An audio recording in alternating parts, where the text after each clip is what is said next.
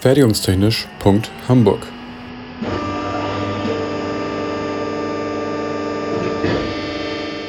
Ein Podcast rund um die Produktion.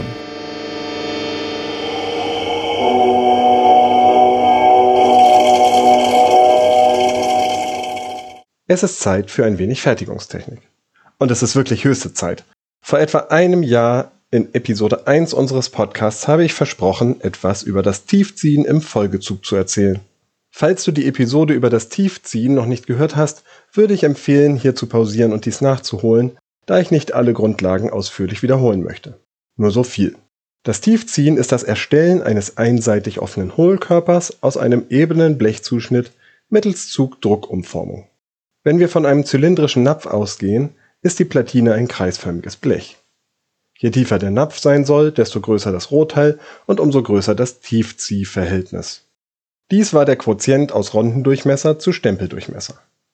Während des Prozesses haben wir drei Bereiche im Napf. Den Boden, die Zage, die die Stempelkraft als Zugkraft zur Umformzone überträgt, und den Flansch, in dem das Fließen, also die Umformung passiert. Wenn die Kraft, die zur Umformung des restlichen Flanschs notwendig ist, größer wird, als die Zage übertragen kann, bekommen wir einen Bodenreißer. Das Tiefziehverhältnis des tiefsten, gerade noch herstellbaren Napfs nennt man Grenztiefziehverhältnis. Das ist ein Materialkennwert und liegt bei Stahl etwa bei 2. Für unseren Spargeltopf benötigen wir also eine Ronde, deren Tiefziehverhältnis größer ist, als das Grenztiefziehverhältnis zulässt. Die erste Idee, die ich dann meistens höre, ist, dass man ja einen anderen Werkstoff verwenden könne. Bei der Formel des Tiefziehverhältnisses würde dies einer Erhöhung des Grenzziehverhältnisses entsprechen. Der Werkstoff ist aber durch die Konstruktion vorgegeben, die ja auch gewisse Vorgaben zu Materialkennwerten wie der Festigkeit oder in diesem Fall Nahrungsmittelverträglichkeit hat. Würde man den Rondendurchmesser verringern, hätten wir nicht mehr genug Material für den Topfrand und müssten etwas anschweißen oder löten, das wäre ein Unfähigkeitseingeständnis der Umformtechnik und geht mal gar nicht. Dann bleibt in der Formel nur noch der Stempeldurchmesser. Um das Tiefziehverhältnis zu senken, müsste er erhöht werden. Nein, ihr müsst jetzt nicht gleich aufspringen und mich anschreien, dass wir dann ja keinen schlanken, tiefen oder hohen Topf mehr bekommen. Das ist nur temporär, gibt mir eine Minute. Wir bauen also ein Werkzeug, mit dem wir aus der großen Platine einen breiten, flachen Topf herstellen. Das Grenztiefziehverhältnis wird nicht überschritten. Die umzuformende Flanschfläche ist kleiner, es wird also weniger Kraft benötigt und der Kreisring-Querschnitt der Zage ist auch größer und kann damit mehr Kraft übertragen. Gerade die äußeren Teile der Platine, die am Ende die größte Umformung erfahren haben werden und somit auch die größte Kraft erzeugen würden, sind dann schon einmal zum Teil umgeformt. Die Methode, die einem zuerst einfällt, um den nächsten Zug durchzuführen, ist der sogenannte Weiterzug. Ich nehme den zu breit gebliebenen Topf und stelle ihn auf einen Ziehring mit dem kleineren Innendurchmesser. Dann benötige ich noch einen Stempel, der wieder passend zum Ziehringdurchmesser, der Blechdicke und dem Ziehspalt ist. Damit es keine Falten gibt, benötigen wir einen rohrförmigen Niederhalter, der aber diesmal so schlank sein muss, dass er zwischen die Topfwand und den Stempel passt. Um die Umformung noch zu erleichtern, ist die Umformzone häufig konisch. So könnte man Schritt für Schritt den Napf immer schlanker und höher werden lassen, bis der Spargeltopf fertig ist.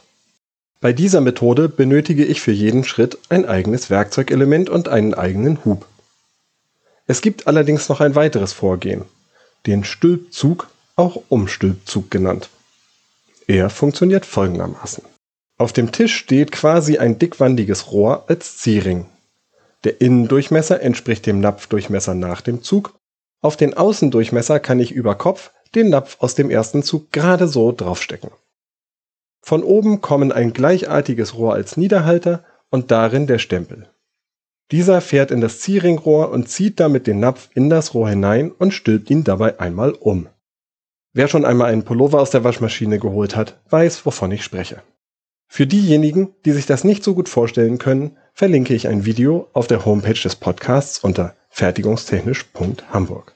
Beim Stülpzug kann ich unter Umständen das Werkzeug so geschickt bauen, dass ich Erst- und Folgezug in einem Pressenhub realisieren kann. Mit ihm kann ich auch Geometrien wie kleine Absätze am Napfboden herstellen, die mit dem Weiterzug nicht herstellbar wären. Einen Wermutstropfen gibt es allerdings bei beiden Methoden. Durch die Kaltverfestigung ist das Tiefziehverhältnis eines Folgezuges nie so hoch wie das des Erstzugs. Lagen wir beim Ziehverhältnis bei Stahl im Erstzug noch um die 2, erreichen wir im Folgezug gerade mal noch 1,3 oder weniger bei weiteren Zügen. Es gibt da noch einen kleinen energieaufwendigen Trick, das Zwischenglühen. Mit einer zwischengeschalteten Wärmebehandlung kann ich das Tiefziehverhältnis für einen weiteren Zug bei Stahl immerhin noch auf 1,7 wieder anheben. Für genauere Werte verschiedener Werkstoffe konsultieren Sie bitte das Tabellenwerk Ihres Vertrauens.